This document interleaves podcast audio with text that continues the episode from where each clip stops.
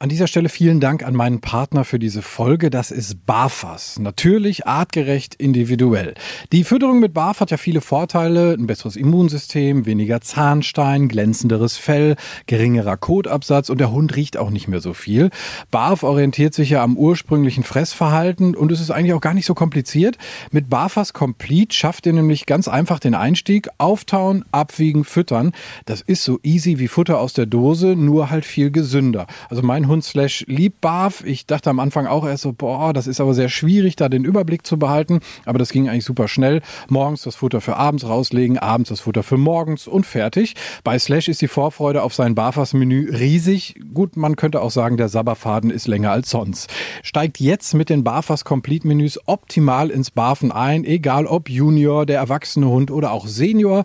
Bei den Mixen von Barfas ist für jeden was dabei und mit dem Code Hundetalk 2023 bekommt ihr auf www.barfas.com 10% Rabatt auf Frostfutter. Also nochmal der Code Hundetalk 2023 auf www.barfas.com. Die Infos und den Link findet ihr aber auch nochmal in den Show Notes. Danke nochmal an Barfas.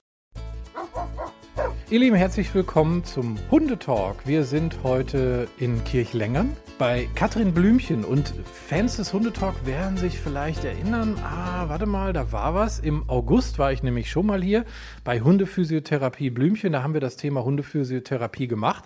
Und heute wollen wir mal so ein bisschen in die Praxis gehen. Ich habe nämlich akut ein Thema bei meinem Hund Slash und das würde ich gerne mir einfach mal von der Katrin mal angucken lassen. Und ich freue mich sehr, dass ich bei dir sein darf. Ja, Tim, ich freue mich auch. Ne? War jetzt schon 2019 war das im August, ne? also schon ein bisschen was her, wo wir uns über Hundephysio unterhalten haben. Und jetzt freue ich mich, mal deinen Hund so ein bisschen physiotherapeutisch, ja, von vorne bis hinten anschauen zu dürfen. Super, da freue ich mich auch drauf, denn ähm, wir haben damals in der Folge, hatte ich das auch schon mal äh, gesagt, dass der so manchmal hinten rechts so, so, ein bisschen, also dass ich das Gefühl habe, dass der hinten rechts ein bisschen weniger bemuskelt ist. Du hast gerade auch schon, als er hier durch deine Räumlichkeiten gegangen ist, gesagt, ja, der verzögert rechts so ein bisschen. Und dem wollte ich mal ein bisschen äh, mehr auf den Grund gehen und mich interessiert halt dabei, wie du so einen Hund dann, wie du sagst, von vorne bis hinten mal durchcheckst. Und das fängt bei dir an mit einem Anamnesegespräch, ganz normal. Was gehört denn dazu? Ja, genau, dass man einfach ein Patientenbesitzergespräch macht, sich erstmal den Hund ganz in Ruhe anschaut, der kann sich frei bewegen, der kann erstmal ein bisschen ja, runterkommen, sich eingewöhnen und mit dem Besitzer würde man dann ein Gespräch führen vielleicht sogar schon im Vorfeld äh, Sachen telefonisch abgefragt haben, wo der Besitzer sich ein bisschen, naja, nochmal in sich geht und vielleicht auch innerhalb der Familie mal überlegt, was hatte mein Hund denn schon alles? Was gab es bislang für tierärztliche Diagnosen? Wurde der Hund schon mal geröntgt? Ist er schon mal operiert worden? Äh, wie lange besteht das Problem, weswegen der Besitzer jetzt gerade heute kommt? Ne? Wie, wie äh, Tim jetzt sagt, das ist ja jetzt auch schon etwas länger der Fall. Ne? Also auch vor zwei Jahren hatte er zwischendurch schon mal ein Problem. Und dann ist das natürlich spannend, da mal ähm, ja, einfach so kleine, so baukastentechnisch äh, zu gucken, was finden wir alles so für kleine Bausteine, die dann vielleicht irgendwo zusammentreffen. Ich erinnere mich noch sehr gut an einen Satz aus unserer damaligen Folge. Du hast gesagt, wenn er jetzt zum Beispiel hinten rechts irgendwie ein Thema hat, kann das auch von vorne links äh, sein. Das heißt, du guckst da wirklich den ganzen Hund an und fokussierst dich nicht nur auf, keine Ahnung, wenn ich jetzt vermute, Becken oder irgendwas Rückenbereich äh, strahlt auf hinten rechts oder so, dann guckst du nicht nur das an. Ja, genau. Das ist natürlich schon immer etwas, das ich in der Physiotherapie ganzheitlich schaue, dass äh, wenn wir jetzt zum Beispiel einen Stein im Schuh haben, im, im rechten Schuh und dort entlasten und wir, naja, haben keine Lust, den Stein zu entfernen und rennen da jetzt zwei Stunden drauf rum, dann kann es sein, dass wir dadurch wirklich vielleicht schon irgendwo äh, nichts am, am Rücken bekommen, was, was krankhaft ist, aber dass wir dort vielleicht eine Verspannung haben, wo wir nachher sagen, oh, das ist aber unangenehm, da muss ich mal was tun tun. Ja, und so haben wir das natürlich auch beim Hund, dass wir vielleicht keinen Stein im Schuh haben, aber vielleicht etwas gar nicht Schlimmes, was aber so lange irgendwo dazu führt oder immer mal wieder, dass der Hund in anderen Bereichen vielleicht eine Überlastung zeigt. Was wäre jetzt so das Erste, was du bei, bei Slash wissen wollen würdest? Also hannoverscher Schweißhund, sechs Jahre alt, äh, Hobby und Beruf, wenn man so will, Mantrailing. Das wäre jetzt erstmal so, kastriert ist er, das wäre vielleicht auch noch interessant. Ja, genau, ne? dass man also natürlich nach Kastration fragt, dass man ähm, auch danach fragt, wurde er schon mal operiert, hatte er vielleicht, ähm, wurde er schon mal geröntgt. Gerade da es ja ein Rassehund ist, sage ich mal, kann es ja auch sein, dass man vielleicht für das Zuchtbuch sagt, ich mache eine Röntgenuntersuchung bei dem Hund, der dann anderthalb Jahre alt ist, so wirklich auch Hüfte, vielleicht auch Ellenbogen könnte ich mir vorstellen. Bei der Rasse, da bin ich jetzt nicht so ganz gerade im Thema drin, welche Gelenke dort untersucht werden müssen für eine Zuchtzulassung und dass man dann wirklich auch schwarz auf weiß zumindest hat. Äh, die Hüften sind in Ordnung, die Ellenbogen sind in Ordnung mm, wo man erstmal dann von ausgehen kann, ähm, eine Hüftgelenksdysplasie zum Beispiel, die mit anderthalb nicht da war, die ist auch beim sechsjährigen Hund nicht da ne, weil es ist einfach angeboren. Das sind halt immer interessante Dinge, die man nachfragen würde. Und du hast ihn dir äh, gerade schon, das habe ich so gemerkt, du hast so deinen äh, physiotherapeutischen Blick schon auf ihm gehabt, als er hier so rumgelaufen ist. Das eine hatte ich eben schon gesagt, du hast so gesagt, ah, der zieht rechts so ein bisschen nach, beziehungsweise verzögert leicht. Du hast dir so seinen Körperbau generell angeschaut. Wie würdest du ihn denn einschätzen? Ich glaube, da sind Besitzer ja gerne mal so, dass sie äh, sagen, ja, der sieht doch ganz gut aus und ist aber vielleicht dann doch irgendwie so mit zwei, drei Kilo zu viel unterwegs. Äh, ja, da würde ich bei ihm auf jeden Fall sagen, also es ist ja eine eher seltene Rasse. Ähm, deswegen habe ich jetzt nicht wirklich viele Vergleichsmöglichkeiten. Er ist relativ lang, was aber nicht negativ ist, sondern was wahrscheinlich einfach eine Rasse, ne, rassetypisch ist. Ähm, er ist sehr, sehr gut bemuskelt, was man ja durch das kurze Fell einfach schon mal sehr gut sieht, ohne den Hund direkt anfassen zu müssen. Äh, der Rücken wirkt ähm, unauffällig, der ist jetzt nicht irgendwo, dass er in einer Entlastung steht, dass der aufgekrümmt ist. Ne, das ist alles normal. Und er ist auch von der Muskulatur im Bereich der Gliedmaßen einem guten Zustand und äh, auch vom Gewicht so, wo man sagen würde, naja gut, das, das, der läuft jetzt im Sport, ne? Der macht Mantrailing, der ist äh, viel in Bewegung, der geht wandern und ist aktiv. Ähm, das passt zusammen, weil manchmal ist es ja vielleicht auch so, dass der Hund nicht unbedingt nach dem aussieht, was der Besitzer erzählt, was so tagtäglich oder wöchentlich passiert. Genau. Verstehe, genau. Ich wünschte, dass eine Frau mal über mich sagt, Mensch, er ist aber ganz gut bemuskelt. Aber gut, das ist ein anderes Thema. So, jetzt hat der Slash aber tatsächlich schon gemerkt, dass hier was mit ihm passiert. Er ist generell eher so ein schüchterner Kollege, ein bisschen zurückhaltend, sensibel und er sagt so, oh, die Frau, die will irgendwas von mir, da bin ich noch so ein bisschen mal auf Distanz. Er liegt jetzt tatsächlich auch hinter mir und sagt sich so, ne, lassen wir den Papa mal zwischensitzen. Wie kriegen wir den jetzt so ein bisschen, ein bisschen aufgelockert, dass du mal, ich sag mal, Hand anlegen kannst? Also ich würde jetzt erstmal wirklich diese Zeit investieren. Ich meine, wir haben ja jetzt keine Zeitnot bei solch einem Befund, dann geht man noch ein bisschen weiter in der Anamnese. Und es wird jetzt nicht nur ein Tastbefund gemacht, sondern auch immer so ein Sichtbefund, wo man sich einfach den Hund, wenn möglich, von vorne, von hinten, von rechts, von links anschaut. Man könnte auch sagen, man geht vielleicht nochmal nach draußen, macht äh, draußen eine Gangbildanalyse, vielleicht taut der Hund dann ein bisschen auf, weil es nicht so gruselig vielleicht ist, äh, plötzlich in so eine Hundephysiopraxis zu kommen und nicht zu wissen, was ist jetzt los, muss ich jetzt auf eine Bank, äh, ist das irgendwo vergleichbar, vielleicht sogar mit dem Tierarzt, dass der Hund erstmal einfach Vertrauen aufbaut, vielleicht mal ein Leckerchen gibt oder oder. Und hier stehen halt auch lauter tote Hunde rum und sogar ein toter Mensch, ne? genau, unsere Hundeskelette und davon ist eins wirklich echt, das andere ist alles Plastik, also auch unser Robert, unser menschliches Anschauungsskelett ist einfach Kunststoff. Wobei Robert ein bisschen kopflos wirkt gerade, aber gut. genau, ist der kopflose Nick.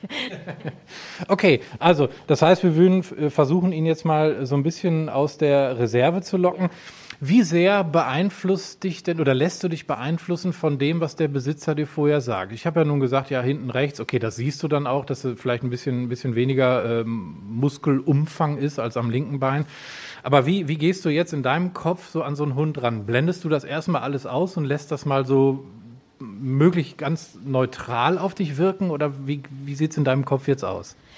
Das ist eigentlich das, was man tun sollte ne, nicht darüber nachdenken, oh, der Besitzer weiß ja schon, dass es hinten rechts ist, sondern da mal ganz unvoreingenommen rangehen, weil es gibt Sachen, die gibt es nicht. Also ich habe vor vielen Jahren eine kleine Hündin in der Behandlung gehabt, die wurde an der einen Seite aufgrund ihrer Patellaluxation, das ist eine Kniescheibe, die herausspringt, nichts wirklich Dramatisches, haben viele kleine Hunde, wurde operiert und das war, sage ich mal, rechts. Ob es wirklich damals rechts war, weiß ich nicht. Und die kam in die Behandlung, weil diese Hündin auf der Seite nicht richtig belastete. Und dann habe ich einen Befund gemacht und dann ging es plötzlich immer wieder hin und her, dass ich sagte, auf welcher Seite war denn jetzt diese Operation? Und irgendwie war das ein ganz Riesenwust, bis endlich aufgefallen ist, die lahmt gar nicht auf ihrer operierten Seite, die lahmt auf der anderen Seite. Ne? Äh, was eigentlich überhaupt nicht zur Debatte stand, weil sie bis dato eigentlich dort problemlos war. Naja, dann ging es zurück zum Tierarzt, dann wurde nochmal geguckt und geröntgt und gemacht, ja, und dann war es äh, die andere Seite. Ne, das sind halt immer so Sachen, oder ich weiß jetzt, äh, meinetwegen, er hätte eine Hüftgelenksdysplasie. Du hättest am Telefon mir schon erzählt, er hat eine schwere HD auf der rechten Seite und dann würde man natürlich schnell anfangen und sagen, okay, dann wird er rechts irgendwo vielleicht eine Lahmheit zeigen, vielleicht finde ich dort auch, äh, sehe ich, dass dort weniger Muskulatur ist, vielleicht finde ich entsprechend passende Verspannung an der Wirbelsäule und auf der gegenüberliegenden ähm, Seite eine Überlastung oder oder. Von sowas sollte man sich halt möglichst trennen, um ne, wirklich sauber auch zu, zu schauen, ähm, was es vielleicht wirklich ist. Ja, um so den Blick fürs Ganze halt auch zu behalten, ne? Ja, genau, genau, ja. Okay, dann wollen wir den Blick aufs Ganze mal hier äh, bei dem jungen Mann versuchen. Was soll ich jetzt mit ihm machen? Was, was würdest du jetzt mir, mir sagen? Wie, wie soll ich ihn dir jetzt mal vorführen? Wenn du magst, können wir auch einfach erstmal rausgehen, dass wir draußen nochmal gucken, dass er sich dort mal ein bisschen freier bewegen kann, ähm, nicht sofort, naja, von mir bedrängt werden. Mm, man kann die Hunde nachher natürlich auf die Bank ähm, stellen auch für den Tastbefund. Gerade einen großwüchsigen Hund würde man wahrscheinlich erstmal unten lassen, weil es für den Hund angenehmer ist und nicht so stressig. Ja, dann lass uns das gerne machen. Dann lass uns gerne mal rausgehen. Dann schauen wir mal. Ja. So, also jetzt tapert er hier so ein bisschen rum. Jetzt ist er gerade mal hinter so einer Mauer verschwunden. Wir versuchen mal so einen Blick zu bekommen. Und man sieht ja, wenn man mal genau hinguckt, eigentlich relativ viel. Man sieht ja zum Beispiel, wie sich, ähm, ich sag mal, die Schulter bewegt. Ne? Gerade ist ja der Vorteil bei diesem, bei diesem kurzen Fell, dass du siehst, wie die Schulter sich bewegt. Jetzt sehen wir ganz schön ihn von hinten. Jetzt ist er zwar so ein bisschen starkelig, weil er sich groß macht, weil er ein anderer Hund ist. Was kannst du da jetzt schon direkt was erkennen? Also ich finde ihn grundsätzlich gut bemuskelt und wenn man jetzt einen Unterschied sieht, dann ist er immer noch dezent. Allerdings muss man immer sagen, ein Unterschied in der Muskulatur, rechts zu links, egal ob vorne rechts zu links oder hinten, ist nie normal. Ein sicht- und oder fühlbarer Unterschied ist nicht normal. Äh, da muss eine Ursache da sein, ähm, welche auch immer. Ich würde jetzt einfach spontan gar nicht so, glaube ich, erstmal auf den Rücken kommen, aber da können wir ja nachher nochmal gucken. Was ist so dein, dein erster Gedanke? Also äh, du musst dich ja jetzt auch nicht festlegen, ist ja kein Quiz oder so. Aber ähm, wenn du ihn jetzt so siehst im Gesamten, also hast du da schon mal irgendwie so ein, so ein Bild, so ein Gangbild, was sich vielleicht ähnelt bei, bei einem deiner Kundenhunde oder bei anderen Kundenhunden? Ich würde mir auf jeden Fall äh, Hüften und auch Kniegelenke anschauen. Ne? Was natürlich auch immer bei einem größerwüchsigen Hund dabei sein kann. Und was man vielleicht auch natürlich im Zweifel immer noch mal zweite Baustelle hat. Er hat ja seine knapp 40 Kilo und ist damit ja schon ein ja, ne, nicht, nicht kleiner und auch äh, nicht mittelgroßer Hund, ja, sondern schon was, was Größeres, Schwereres, wo ja jetzt auch gerade solche Gelenke nicht selten betroffen sind. So, jetzt sehen wir erste Annäherungsversuche. Jetzt darf Katrin schon die Öhrchen kraulen. Jetzt geht er noch mal ein Schrittchen zurück. Ja, ja, alles gut. Komm, ich setze mich mal so ein bisschen daneben. Das hilft vielleicht auch. Komm mal hier, mein Schatz. Alles gut. Alles gut. Super, mein Freund.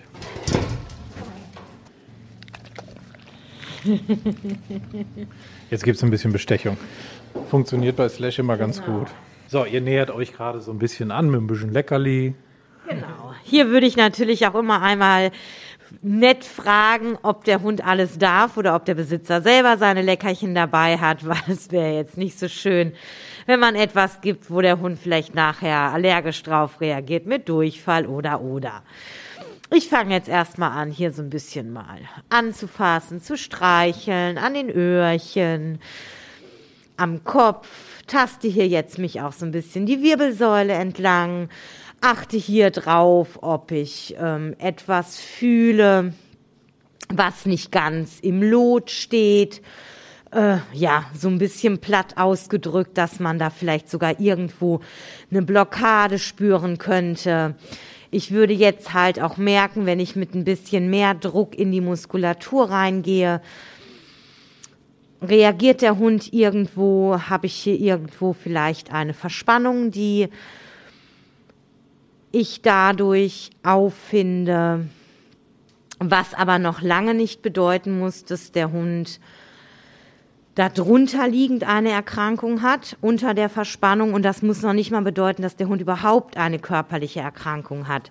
Weil auch wir haben natürlich allein schon vielleicht stressbedingt äh, Verspannung mal im Halswirbelsäulenbereich. Und beim Hund kann sowas halt auch stressbedingt sein. Das kann mal im Geschirr sein, wenn er ähm, im Trail auch mal anzieht, dass er sich dort sehr verspannt, dass er äh, ja auch einfach von der Psyche sehr hoch dreht. Ne? Also das muss nichts Negatives bedeuten. Also im Prinzip ein bisschen wie bei uns Menschen, wenn wir mal einen schwierigen Tag hatten auf der Arbeit und abends dann so merken, so, oh, unser Nackenbereich ist schon gut verspannt, dann ist es beim Hund ähnlich oder kann so sein. Ja, ganz genau, ne? dass ich auch sowas habe oder dass ich Hunde habe, die vielleicht äh, durch, äh, keine Ahnung, während der Jagdzeit, wenn viel geschossen wird, ähm, massiv verspannt sind oder nach Silvester ne, dass so etwas auch ursächlich dabei ist. Genau.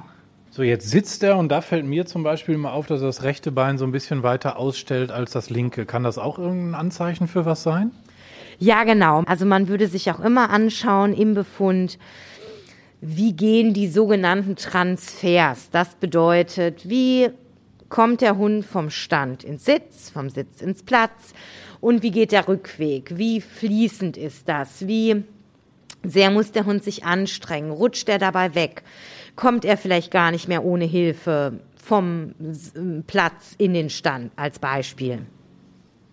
Und natürlich guckt man auch, wenn der Hund sich setzt, äh, sitzt er sehr gerade, belastet er dabei identisch rechte und linke Hintergliedmaße im Sitz, entlastet er, indem er vielleicht seinen Hintern immer wieder auf die linke oder auf die rechte Seite schiebt. Und bei ihm sieht man jetzt, dass so ein bisschen das Sprunggelenk, also der, der untere Bereich des Beines, mehr nach außen weggeschoben wird. Ne? Da muss man natürlich auch immer sagen, das sind so Kleinigkeiten, das kann halt auch immer so ein bisschen Schokoladenseite sein. Oder ich sehe das im Befund und sagt zum Besitzer, Mensch, haben Sie das schon gesehen? Und der Besitzer sagt, nee, äh, ist mir noch nicht aufgefallen. Dann kann das auch eine Momentaufnahme sein, die uns gar nicht jetzt was was Schlimmes auch damit zeigt, sondern das ist einfach so. Genauso wie du vielleicht jetzt immer beim Mikro halten, deinen dein linken Ellenbogen auf dein linkes Bein stützt und ein anderer würde das vielleicht mit rechts machen. Ja. Ne? Sondern du kannst das gar nicht mit rechts ja. oder so. Und ich meine, wir Menschen haben ja dadurch, dass wir Rechtshänder oder Linkshänder sind, haben wir ja eh schon meistens so eine Verschiebung da drin, ne? Genau, das kommt ja auch dazu. Oder wenn man jetzt guckt und sagt, Mensch, mein Hund der liegt meistens auf der linken Seite, wenn der schläft. Ähm, das ist aber auffällig. Und sonst findet man aber nichts. Und dann würde ich aber auch immer sagen, naja, wie liegst du denn nachts? Der eine schläft auf dem Bauch, der andere auf dem Rücken, der nächste schläft immer eher auf der rechten Seite, der andere auf der linken Seite, ohne dass man da jetzt sagen würde, oh, das ist aber krank. Ne? Und das muss man halt beim Hund auch immer so ein bisschen, also natürlich sollte man auf sowas achten, gar keine Frage. Man sollte aber auch wirklich gucken, ist das immer so, ist das häufiger, ist es wirklich immer diese Seite? ne, dass man da ruhig mal so eine Art Tagebuch führt. Und das gut beobachten. So, jetzt kam er sogar einmal äh, fast von alleine zu dir. Ich lenke ihn mal so ein bisschen hier vorne ab und kraule ihm mal das Ohr. Und die Katrin geht jetzt so ein bisschen weiter runter an der Wirbelsäule. Eben war es halt so der Nackenbereich, das ist mal so oberhalb des Halsbandes quasi. Jetzt ist sie schon fast in der Mitte. Für mich sieht das so aus, als würde sie so einzeln die Wirbel so ein bisschen anfühlen. Stimmt das? Genau, ich gucke hier jetzt auch, ob ich irgendwelche Disbalancen finde. Ich gehe jetzt sehr tief in die Muskulatur rein, bin hier jetzt gerade so im Brustwirbelsäulenbereich, hm, nähere mich jetzt der Stelle, wo bei vielen Geschieren häufig dieser, dieser Ring äh, sich befindet, wo, wo die Leine eingehakt wird, die er jetzt aber nicht trägt. Also er trägt kein Geschirr. Und fühle hier jetzt, ob er mir an irgendeiner Stelle reagiert, dass er so ein Hautzucken zeigt, was auf eine Verspannung hindeuten kann oder dass er entweicht oder dass er die Luft anhält oder dass er guckt oder dass er anfängt zu hecheln oder zu schmatzen. Ne? Also einfach ein ja einen Ausdruck gibt, äh, äh, so in der Art, hm, das ist jetzt aber ein bisschen unangenehm, so wie ich das auch machen würde, wenn mir einer in meiner verspannten Muskulatur äh, reingreift, wo ich dann sagen würde, hm, das ist jetzt unangenehm und beim Hund ist es halt, dass er, naja, vielleicht wahrscheinlich eher was Nonverbales zeigt. So, wir haben ihn jetzt mal quasi äh, für einen Moment zu zweit äh, bearbeitet. Ich vorne mit Leckerchen, du hast ähm, glaube ich, aber eine ganz gute Möglichkeit gehabt, mal so hinten an den Hinterläufen ein bisschen zu tasten, so Bewegungen durchzutesten. Was hast du da äh, genau gemacht? Genau, ich bin jetzt einmal durchgegangen, äh, nochmal gesamten Wirbelsäulenbereich, ähm, Knöchern geschaut, ob mir da etwas auffällt, aber auch muskulär, sind dort irgendwelche ja, Verspannungen, sind da irgendwelche Schmerzpunkte. Ähm, er ist. Das wäre aber jetzt noch eine Frage, das würde ich jetzt erstmal vorsichtig den Besitzer fragen. Ähm, ob das Fell so ist, wie es ist, schon immer ist. Also natürlich ist er gestromt, ne? Mm, aber dass er so an manchen Stellen äh, wie so Haarwirbel hat. Ne? Ist das wirklich etwas, was er wahrscheinlich schon mehr oder weniger von klein auf hat? Ist das möglicherweise im Zusammenhang mit der äh, Kastration hat sich das entwickelt oder könntest du vielleicht sogar sagen, nö, irgendwie könnte das sogar fast, naja, so ein bisschen vielleicht mit den Problemen auch sich verändert haben. Das ist manchmal ein bisschen schwierig. Hm, zu den Handyzeiten heutzutage ist es vielleicht aber mal möglich zu sagen, ich gucke mir mal Handyfotos an von meinem Hund, da habe ich ja wahrscheinlich 185 pro Woche. ne? äh, wie äh, sieht er, wie hat sich das Fell vielleicht dargestellt? Äh, vor einem halben Jahr, vor einem Jahr, vor drei Jahren, vor fünf Jahren, ne? ob man da etwas erkennen kann.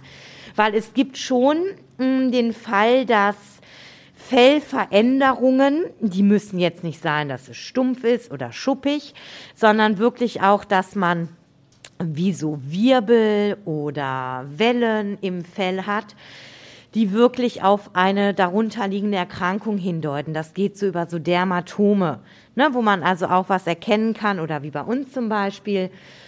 Wenn wir jetzt was an der Bandscheibe haben, an der Lendenwirbelsäule, dann kann es sein, dass wir in diesem Bereich kleine Pickelchen haben, dass wir unreine Haut haben, dass wir ein bisschen kaltschweißig sind dort.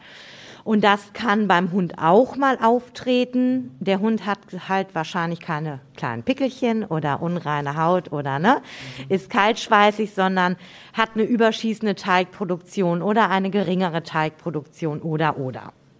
Es ist interessant, dass du das sagst, weil ich den Gedanken so jetzt so in den letzten Wochen auch hatte, dass so gerade so im Schulterbereich, da sind ja so, so ein paar Wirbel, dass ich so gedacht habe, hm, das ist mir so extrem noch nicht aufgefallen. Ne? Also das, das, das ist schon so. Da habe ich wirklich so, ich glaube vor zwei, drei Wochen noch so drüber nachgedacht. Ich dachte, Mensch, ist das jetzt so ein bisschen so eine, so eine Veränderung, die, die mit dem Alter kommt? Keine Ahnung. Also auf jeden Fall habe ich aber eine Veränderung festgestellt. Ja. Gut, dann wäre das natürlich A, mega spannend. Ähm, bei einem sechsjährigen Hund würde ich ehrlich gesagt noch nicht von altersentsprechenden Veränderungen reden. Und zwei Jahre oder knapp zwei Jahre nach einer Kastration ist es fast schon zu weit. Natürlich kann so eine Fellveränderung an allen möglichen Sachen liegen, auch an irgendwelchen anderen Erkrankungen. Ne, muss aber nichts Dramatisches sein. Und was man jetzt bei ihm einfach auch gut gesehen hat, was auch ganz häufig ist, dass die mh, mm, so ein Stresshaaren zeigen. Ne, durch den Stress fängt er jetzt an, ganz viel Fell abzuwerfen. Ähm, ist auch eine ganz normale, häufige Sache. Manche Hunde kriegen plötzlich Schuppen innerhalb von wenigen Minuten. Ist also auch alles im Normbereich. Also da ist jetzt erstmal nichts, wo du sagen würdest, oh Gott, oh Gott, da müssen wir ganz akut irgendwie jetzt äh, ran, weil es ist äh, da und da was, was, was ganz genaues. Aber wenn ich das jetzt so höre, wo du, wo du so auf diese Fellveränderung möglicherweise ansprichst, was, was würdest du mir jetzt mit auf den Weg gehen? Wie gehe ich weiter vor?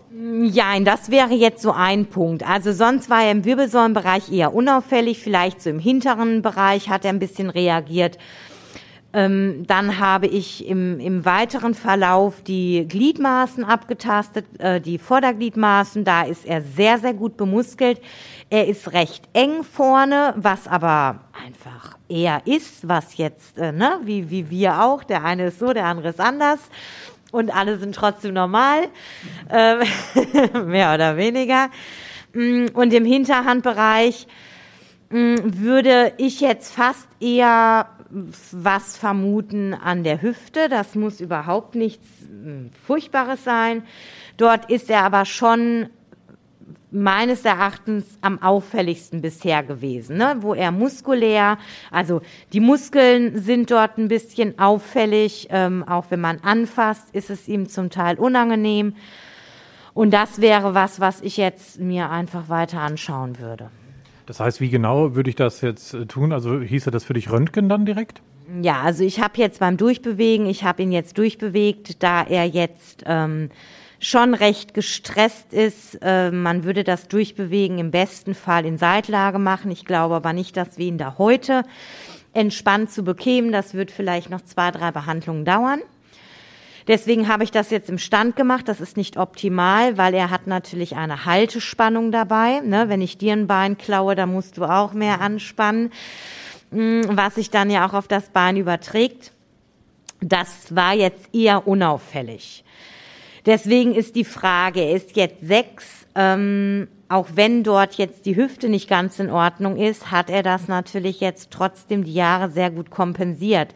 Es ist immer die große Frage, was kaufst du dir von dem Röntgenbild? Ne, was, was hast du davon, wenn du jetzt schwarz auf weiß siehst, die Hüften sind nicht ganz in Ordnung? Ich denke, das müsste man im Einzelfall entscheiden. Und da er nur sehr, sehr dezente Symptome hat, könnte man auch sagen, man versucht jetzt erstmal über was Schmerzlinderndes in der Physiotherapie, über einen Muskelaufbau, ob man ihn ein bisschen stabiler bekommt. Und dann könntest du immer noch sagen, zum Herbst hin, ähm, es ist nicht deutlich besser geworden. Ähm, ich habe immer wieder schlechtere Phasen dabei oder Phasen, wo es auffällig ist, dass ich dann sage, jetzt lasse ich das wirklich nochmal durchröntgen. Vielleicht nicht nur die Hüften, sondern auch die Wirbelsäule mit dabei. Vielleicht die Knie noch, ne, dass man einfach mal so ein, naja, so einen Rundumschlag macht. Aber, ähm, und ich finde, das ist auch eine Überlegung. Das ist jetzt nichts, wo du sagst, ich würde den dafür jetzt zwingend direkt in Narkose legen, denn das ist ja auch ein Thema. Ja, genau. Und das ist natürlich immer das Thema, wenn es um Hüfte geht. Also man kann auch ein Hüftröntgen machen ohne Narkose. Das sagt halt nicht, ist nicht so aussagekräftig. Für eine Zuchtzulassung oder auch für ein Hüftröntgen, was ich vielleicht für den Sport brauche, müsste eine Narkose her, weil ich ein, ein sehr gut gelagertes Bild brauche. Man könnte vielleicht sagen, man kann es auch ohne Narkose machen. Er ist aber natürlich groß und schwer und stark. Und er wird sich da verweigern. Dann deswegen wirst du wahrscheinlich um eine, naja, kurze Narkose nicht drumherum kommen. Und es ist natürlich immer, wenn man jetzt als Physiotherapeut ein Röntgen empfiehlt, was unter Narkose laufen muss und es passiert was in dieser Narkose, ist das halt nicht so schön. ja, klar. Ich meine, letztendlich gut, das ist dann meine Entscheidung, über das Narkoserisiko nachzudenken. Er ist ein gesunder Hund. Man kann ja da auch Voruntersuchungen dann quasi äh, machen. Aber wie gesagt, ich bin da auch eher so, dass ich jetzt sage, also wenn wenn es jetzt nicht zwingend notwendig ist und du sagst, man muss überlegen, was kann man sich dafür kaufen. Und er läuft ja jetzt nicht so, dass er bald umfällt ähm, dann, dann würde ich schon eher sagen, okay, ich beobachte das mal lieber noch ein bisschen weiter ähm, und, und äh, schreibe mal so auf, vielleicht genauer nach welcher Belastung das äh, vorkommt, ähm, also ob das jetzt nach längeren Wandertouren ist.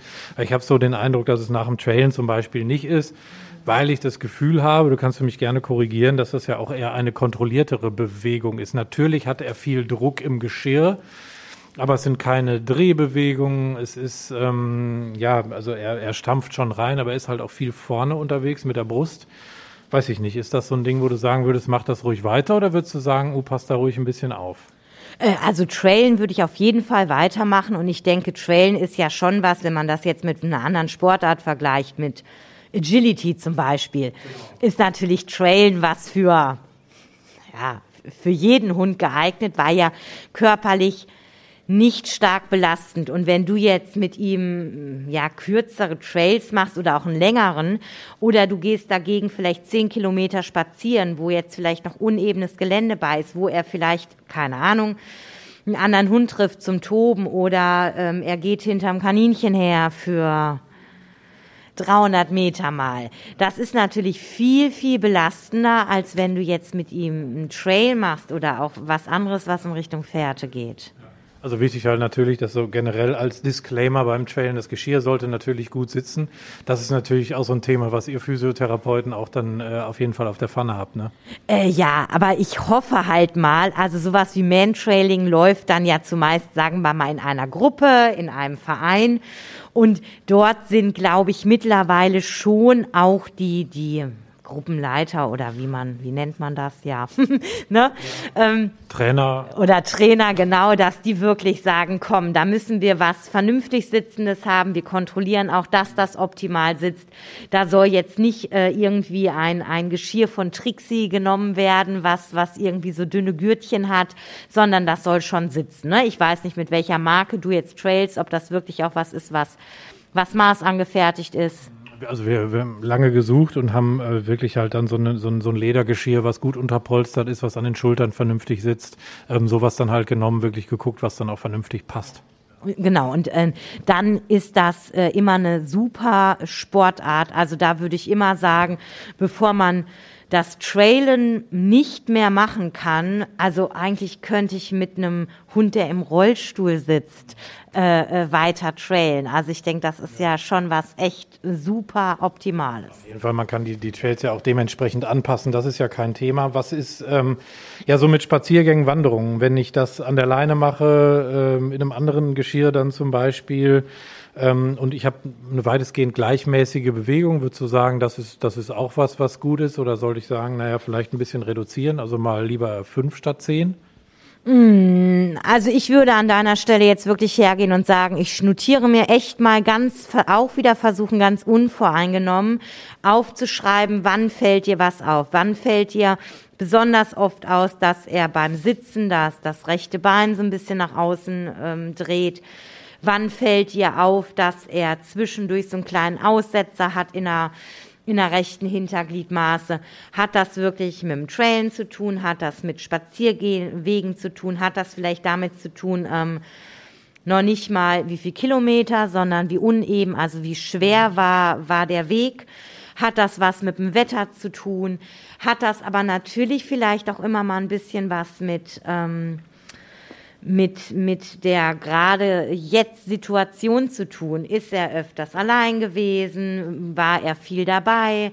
Ist er viel mit im Auto gefahren? Ähm, äh, ne, ist er da oft rein und raus gesprungen? Also einfach ganz viel Kleinkram, wo du vielleicht sagen würdest, na, das ist gar nicht so wichtig. Also das wirklich mal beobachten, sich bewusst machen und dann äh, zum Beispiel halt auch einfach mal immer wieder regelmäßig äh, zur Physiotherapie gehen, um dann vielleicht für dich dann als behandelnden Therapeuten auch so eine Möglichkeit zu geben, von der Momentaufnahme wegzugehen in so eine langfristigere Diagnosemöglichkeit. Ja, genau. Und man kann natürlich bei ihm schön was machen. Man, ich würde jetzt bei ihm erst ein bisschen was zur Entschmerzung machen, ein bisschen muskulär, mit Massagen arbeiten, aber auch mit manuellen Therapien. Dabei würde ich dann halt gucken, ob man noch ein bisschen genauer auch an die Hüfte rankommt, ans Kniegelenk rankommt. Mm, dass man natürlich auch sagen könnte, man arbeitet zum Beispiel mit einem Laser oder mit einer Elektrotherapie, auch nochmal hinsichtlich Entschmerzung, Muskelverspannungen lösen, ne, ähm, als in, in diese Richtung und dass man dann im weiteren Verlauf einfach in ein Muskelaufbautraining geht. Zum Beispiel im Unterwasserlaufbahn, wo du jetzt aber auch sagen könntest, wenn du mit ihm regelmäßig wandern gehst, wenn er vielleicht, ich weiß nicht, ob er ins Wasser geht, freiwillig, als Welpe total gerne, jetzt irgendwann nicht mehr so, wenn, also wie wir Männer, so bis zum Pipi-Mann. Und dann nicht mehr weiter. Gut, dann könntest du natürlich gucken, ob du ihn im Wasser laufen lässt, ob du irgendwelche Bäche findest, wo er so ein bisschen drin, ne, also ein Wassertreten macht. Das wäre natürlich auch noch schön oder halt wirklich was Gleichmäßiges, ähm, ja, wandern, joggen, keine Ahnung. Mhm. Also wo halt wirklich so eine, so eine gleichmäßige Bewegung dabei ist. Gut, dann danke ich dir auf jeden Fall schon mal. Das war für mich auch nochmal sehr spannend, weil ich einfach da noch so ein bisschen bewusster drauf äh, achten möchte, wann er was zeigt. Also man, man sieht das halt so immer so und denkt sich, okay, vielleicht waren wir heute ein bisschen zu lange unterwegs. Aber so richtig so, dass ich das jetzt festmachen kann, Wann es jetzt immer wieder auftritt, das kann ich nicht. Wie gesagt, so mein Gefühl sagt mir nach dem Trailen eigentlich nicht. Da habe ich es noch nie so festgestellt. Eher so nach so, sag mal, wo wir dann schon gut auch ein paar Kilometer gemacht haben und wo wir dann halt durch Wälder auf und ab und sowas, wo dann schon auch eine enorme Belastung war. Da werde ich aber nochmal genauer darauf achten und ähm, bin aber ganz froh, dass du jetzt nicht sagst, oh mein Gott, da ist irgendwie was, was ganz äh, krasses jetzt irgendwie zu, zu merken. Da musst du sofort tätig werden sondern das werde ich dann mal beobachten. Ich fand das aber sehr, sehr spannend, ähm, wie du, wie du vorgehst ähm, was du dann an so einem Hund halt äh, genau dir anschaust. Und ähm, ja, ich bin auch ganz happy, dass er sich so ein bisschen hat anfassen lassen nach einer gewissen Zeit. Also Dankeschön dafür.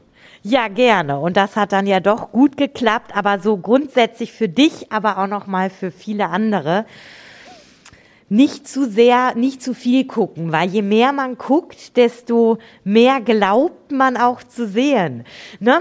Nett ist es immer, wenn man vielleicht mal mit einer, mit einem Bekannten unterwegs ist, mit Freunden, die ihn auch kennen, die ihn aber nicht jeden Tag sehen und dann fragt man so, sag mal, siehst du auch, dass der so komisch läuft? Und dann sagt vielleicht jeder, nee, was soll ich denn sehen? Und dass man vielleicht dann mal überlegt, ist das jetzt vielleicht so mehr das, was ich meine zu sehen oder sehe ich es wirklich mit meinen Augen? Du hast mich durchschaut. Das ist tatsächlich mein, mein Problem. Ich gucke dann auch bei jedem Mal, wenn er irgendwie mal so schleift oder so und man hört so mal eine Kralle über die Straße, denkt so, oh, jetzt bricht er gleich zusammen. Mal übertrieben gesprochen. Da hast du vollkommen recht. Und das ist ein, ein wirklich, wirklich guter Hinweis, nicht zu viel in diesen Hund dann auch rein zu interpretieren. Man macht sich selber nur verrückt. Ganz genau, das sollte man nicht. Und das ist ein Schlusswort. Die, die, Zeiten sind schon verrückt genug, da müssen wir uns nicht noch verrückt machen. Ich danke dir, Katrin. Gerne, sehr gerne, immer wieder.